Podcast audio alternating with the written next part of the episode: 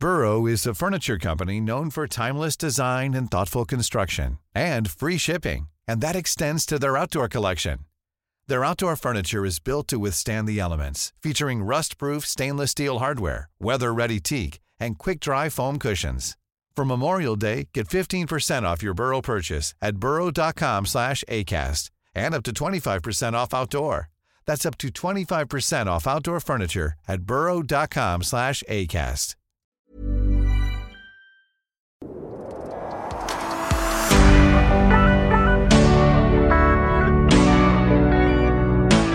Hallo und willkommen in meinem Podcast Familienrecht mit Herz und Verstand. Mein Name ist Sandra Günther, ich bin Rechtsanwältin für Familienrecht und in meinem Podcast erwartet dich ein bunter Strauß aus familienrechtlichen Themen sowie skurrilen, aber auch traurigen Erlebnissen aus meinem Berufsalltag. Viel Spaß beim Zuhören!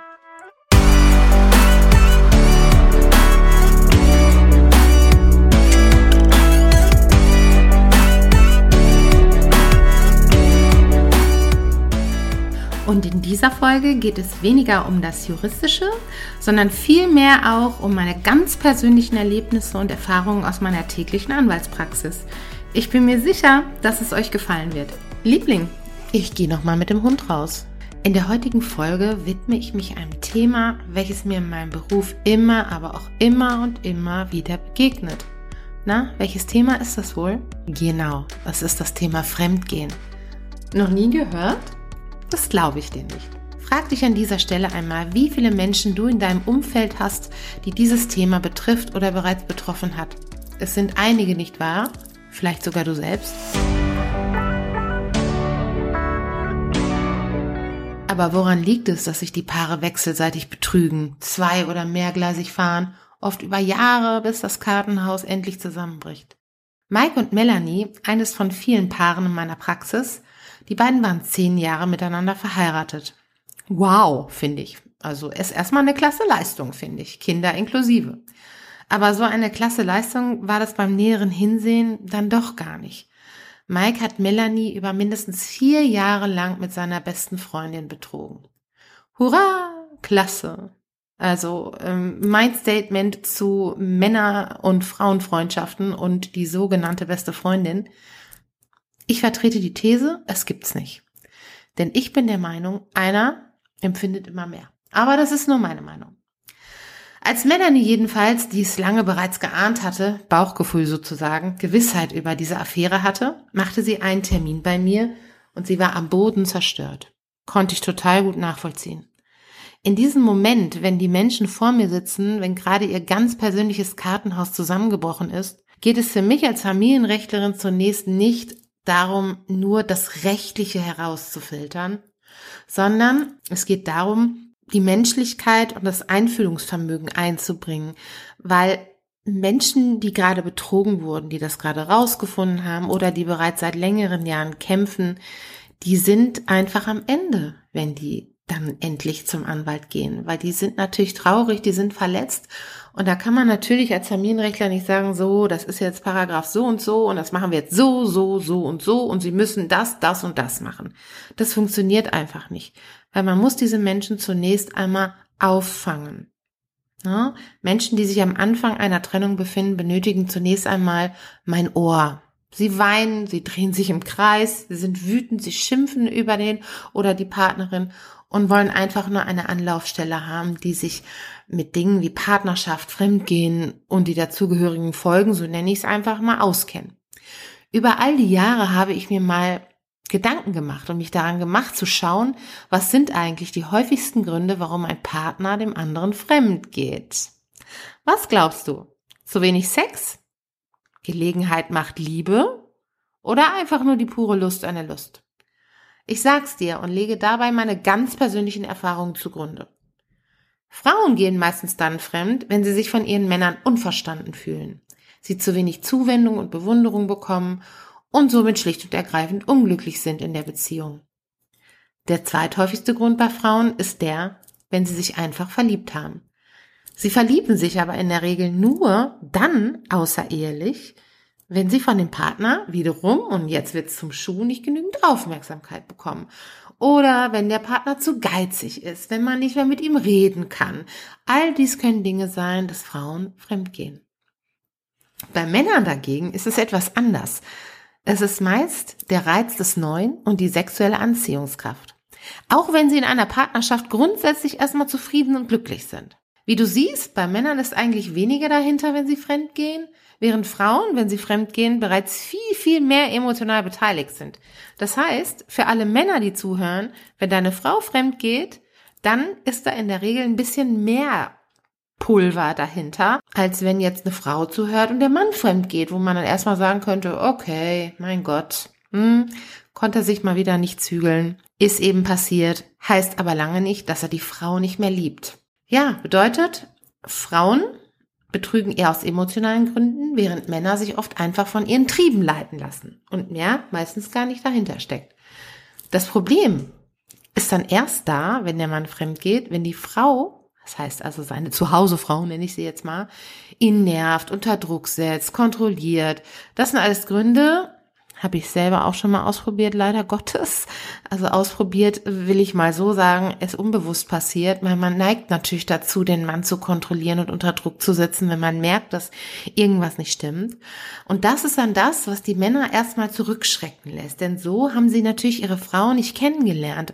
Nur die Situation, dass der Mann ein bisschen geheimnisvoller ist, dass er sein Handy mit auf Toilette nimmt, dass der Code geändert ist. Diese Situation ist es ja, dass Frauen dann halt so wuschig werden. Ja, deswegen sollte man auch, wenn man die Geliebte eines verheirateten Mannes ist, nicht allzu sehr darauf hoffen, dass aus der Affäre mehr wird als eine zeitlich begrenzte Zweisamkeit. Denn die meisten Ehemänner, und so erlebe ich es auch immer wieder in meiner Praxis, verlassen ihre Frauen und ihre Kinder nicht. Da sind die gemeinsamen Kinder, das gemeinsame Haus, Verbindlichkeiten, gemeinsame Freunde und Rituale, die Herkunftsfamilien und vieles, vieles, vieles mehr. Die Geliebte ist meist, und das habe ich immer wieder erlebt, eine super Abwechslung für den gebundenen Partner, aber für die Geliebte endet eine derartige Geschichte meist mit viel Tränen, Traurigkeit und verzweifelt. Ganz davon abgesehen hat dies auch keine Frau verdient, die Nebenrolle zu spielen, denn in seinem eigenen Film sollte man doch eigentlich die Hauptrolle spielen, oder?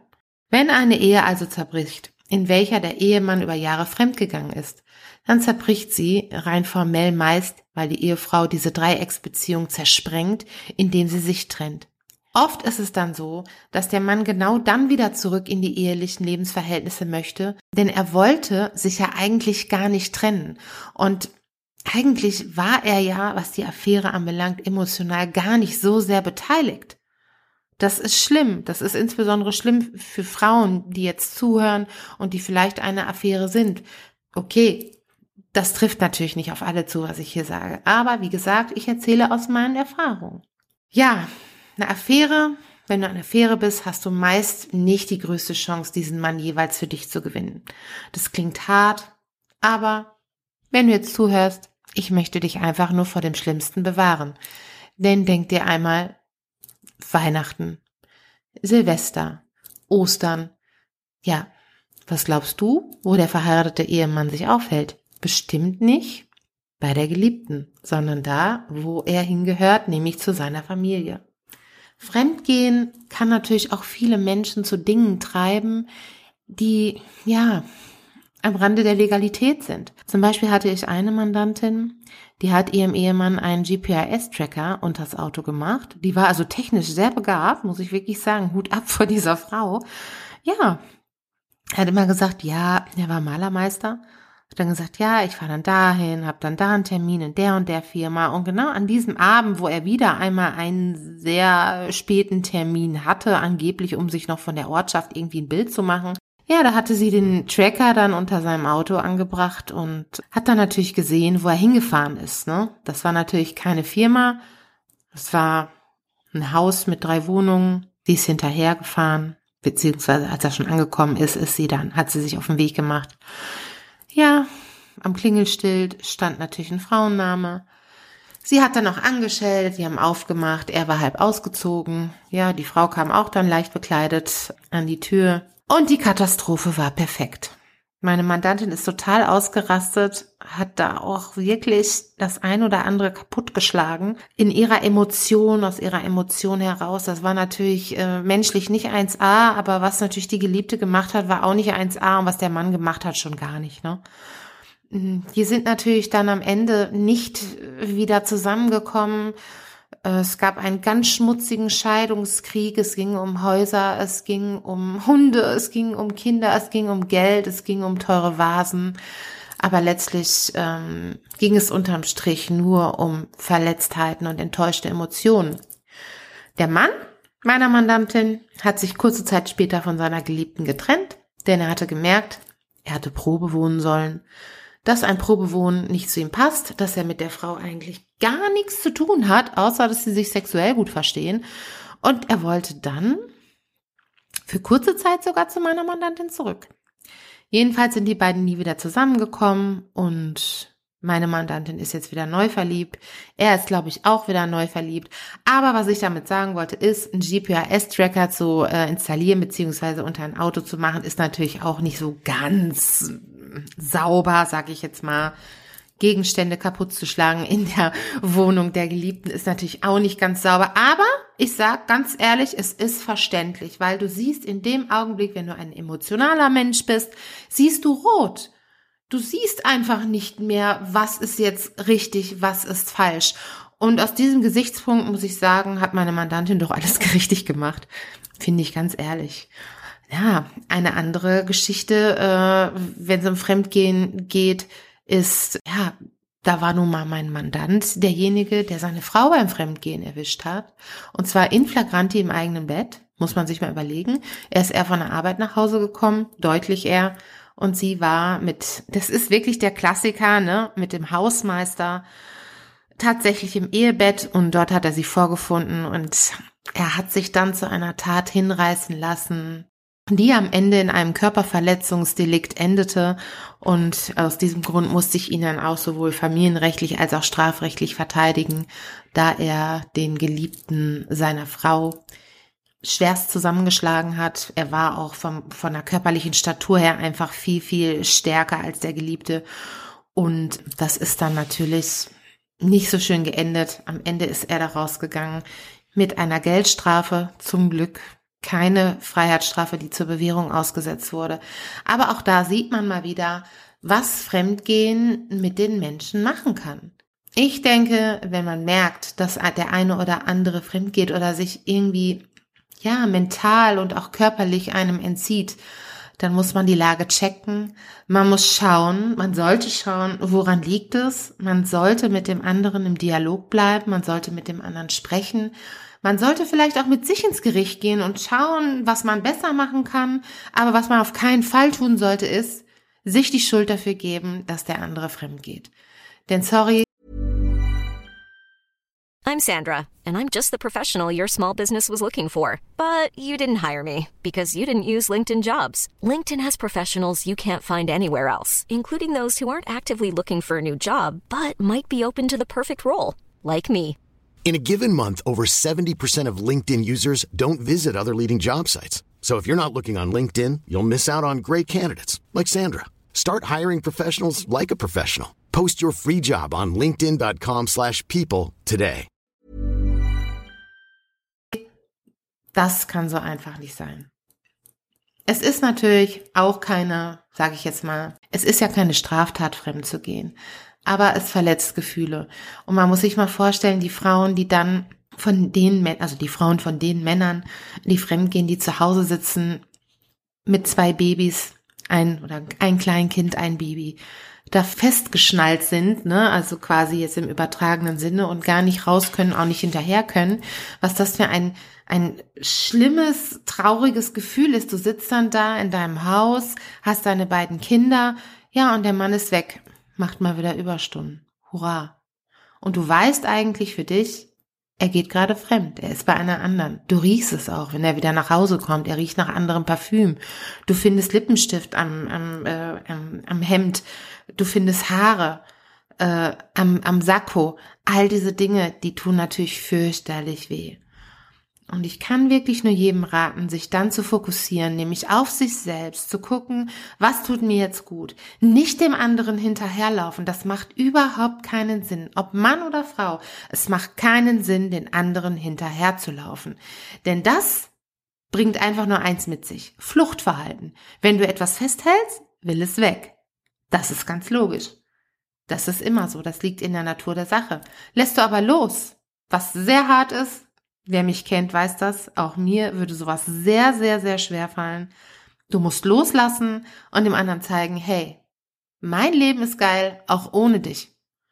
Und dann, genau das bewirkt nämlich in dem anderen, dass er sich denkt, oh wow, die oder der ist aber stark. Der ist aber ganz schön souverän. Und das ist ja dann auch wiederum sexy, ne? Also das muss man sich ganz genau überlegen. Man muss echt taktisch vorgehen.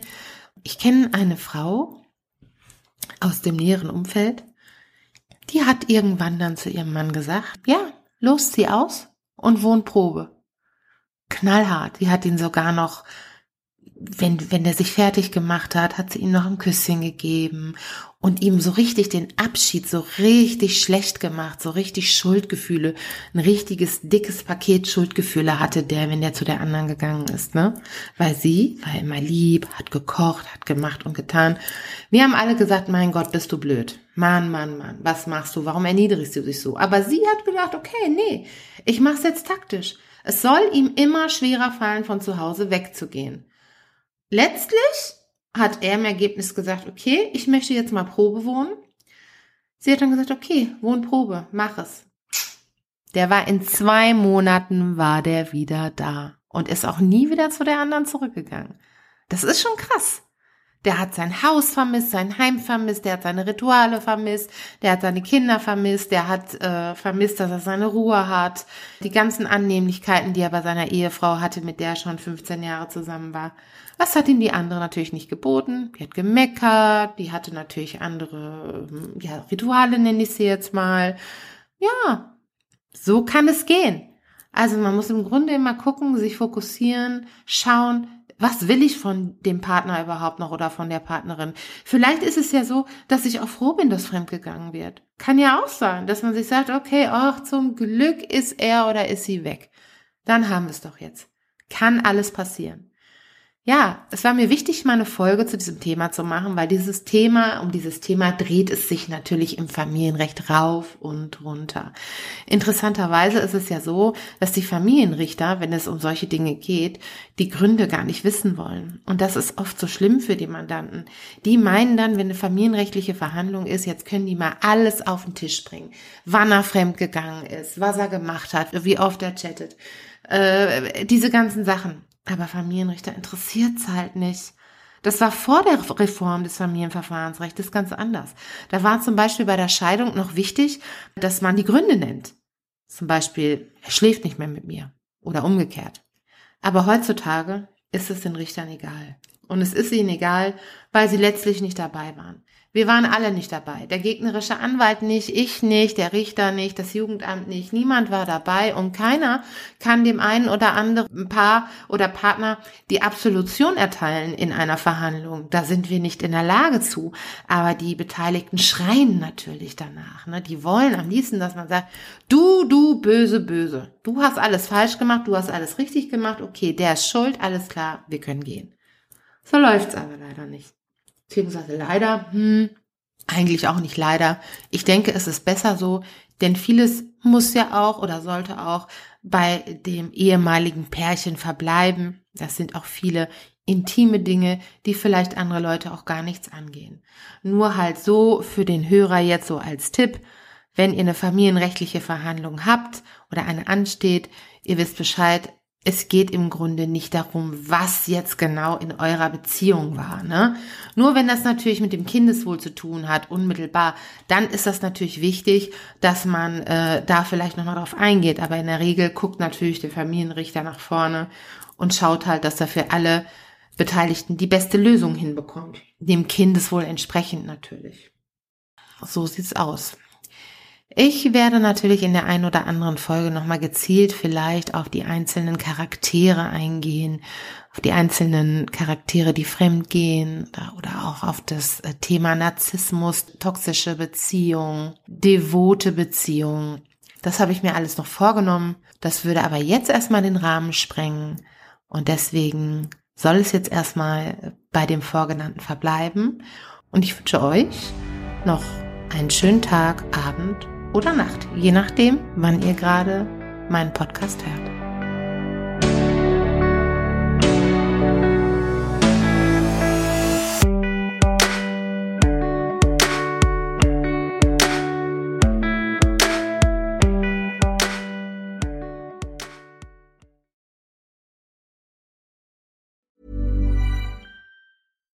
Hi, I'm Daniel, founder of Pretty Litter. Cats and cat owners deserve better than any old fashioned litter. That's why I teamed up with scientists and veterinarians to create Pretty Litter. Its innovative crystal formula has superior odor control and weighs up to 80% less than clay litter. Pretty Litter even monitors health by changing colors to help detect early signs of potential illness. It's the world's smartest kitty litter. Go to prettylitter.com and use code ACAST for 20% off your first order and a free cat toy. Terms and conditions apply. See site for details.